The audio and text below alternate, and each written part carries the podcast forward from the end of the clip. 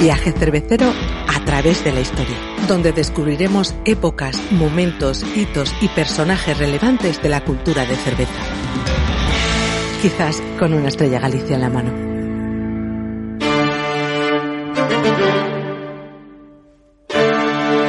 Era la mañana del 21 de enero de 1793. Aquel día Luis XVI tenía una cita con la historia.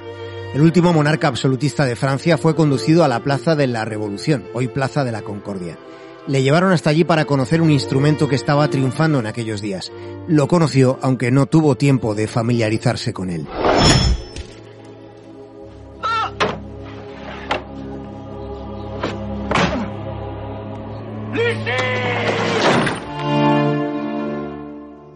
Al subir al patíbulo el rey mostró una actitud hostil, no quería ser maniatado, aunque cedió cuando se le dijo que aquel era su último sacrificio.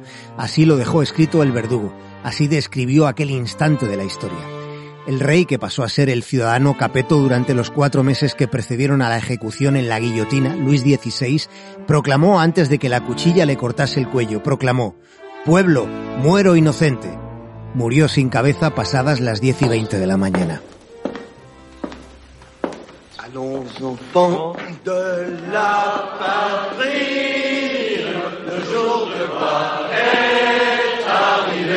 Al frente del destacamento encargado de detener y llevar a la cuchilla nacional a Luis XVI estaba Antoine Joseph Santerre, propietario de una próspera fábrica de cerveza que estaba situada a pocos metros de la Bastilla.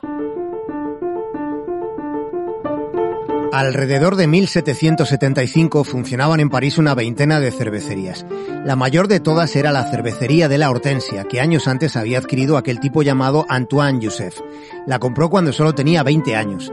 Como era habitual en la época, en las instalaciones, además de elaborar cerveza, se malteaba el cereal. Fascinado por la Porter que llegaba a París, Antoine Joseph Messier Santerre envió a su hermano François a Londres. Quería que el hermano se formase en las técnicas de producción de los británicos. De ese modo, con información logró convertirse en el primer cervecero francés que usaba el termómetro y que secaba la malta con carbón coque. Santerre también fue el pionero en el empleo de la máquina de vapor. ¡Les armes! ¡Aux armes! ¡Aux armes! Samuel Johnson, el famoso literato inglés, presenció en París el momento en que prendió la llama revolucionaria en Antoine Joseph Santerre. El escritor relató en su diario cómo un caballo de la cervecería de la Hortensia se interpuso en el camino de un desfile real.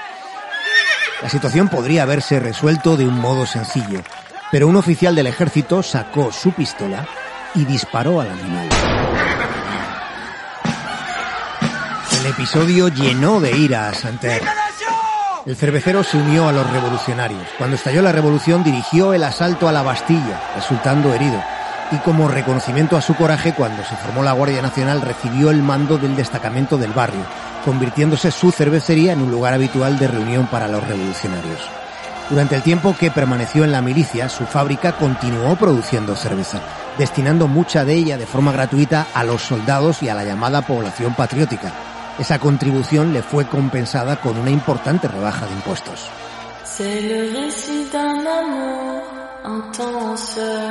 Los revolucionarios suprimieron los privilegios, se estableció el fin del monopolio del gremio de toneleros, se legislaron las importaciones de cerveza y la Iglesia perdió su estatus.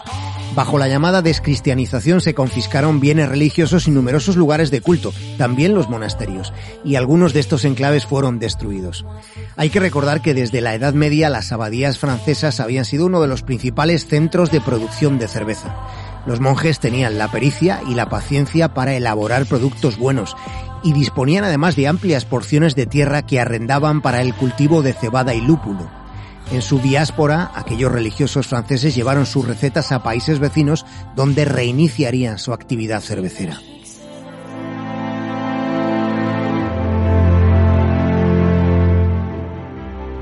La Revolución Francesa fue un cambio de época, fue el paso de la edad moderna a la edad contemporánea.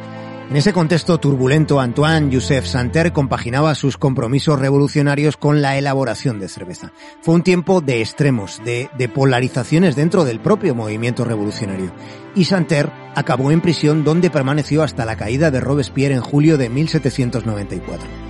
Una vez recuperó la libertad, intentó volver a dirigir su fábrica, pero tras años de abandono el negocio estaba en bancarrota, por lo que decidió probar suerte como tratante de caballos, una actividad en la que tampoco prosperó, terminando sus días completamente arruinado.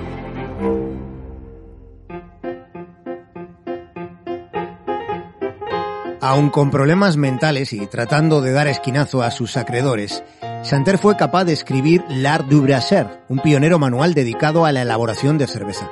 Ese texto puede ser considerado su testamento, su legado. El recuerdo del cervecero permanece, no obstante, en obras de autores como Víctor Hugo, Alejandro Dumas, Antoni Trollope o la propia baronesa Orsi. La baronesa fue la creadora de la Pimpinela Escarlata. La Pimpinela Escarlata. El cervecero Chanter, habiendo sido real, aparece como personaje en novelas ambientadas en la época de la Revolución Francesa. Un tiempo en el que los sumideros de la ciudad de París llegaron a colapsarse de tanta sangre como corrió.